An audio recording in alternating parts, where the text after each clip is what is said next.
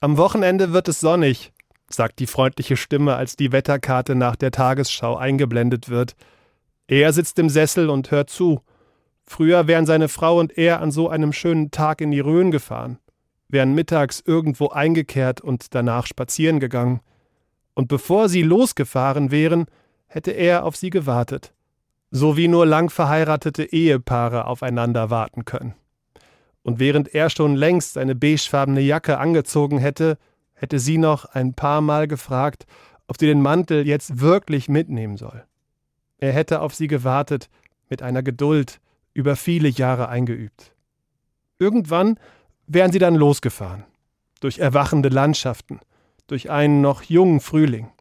Abends noch vor der Dämmerung wären sie wieder heimgekommen, erschöpft, aber glücklich.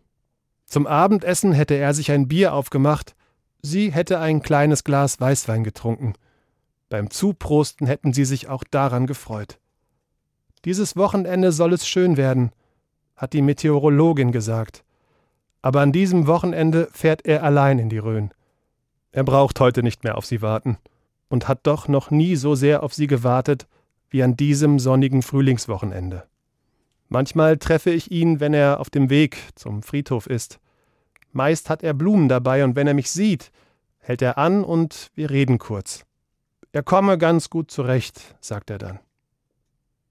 Wenn ich ihn sehe, tut mir das Herz weh obwohl es doch Frühling ist und ich weiß, dass es Wege gibt, die will man nicht gehen.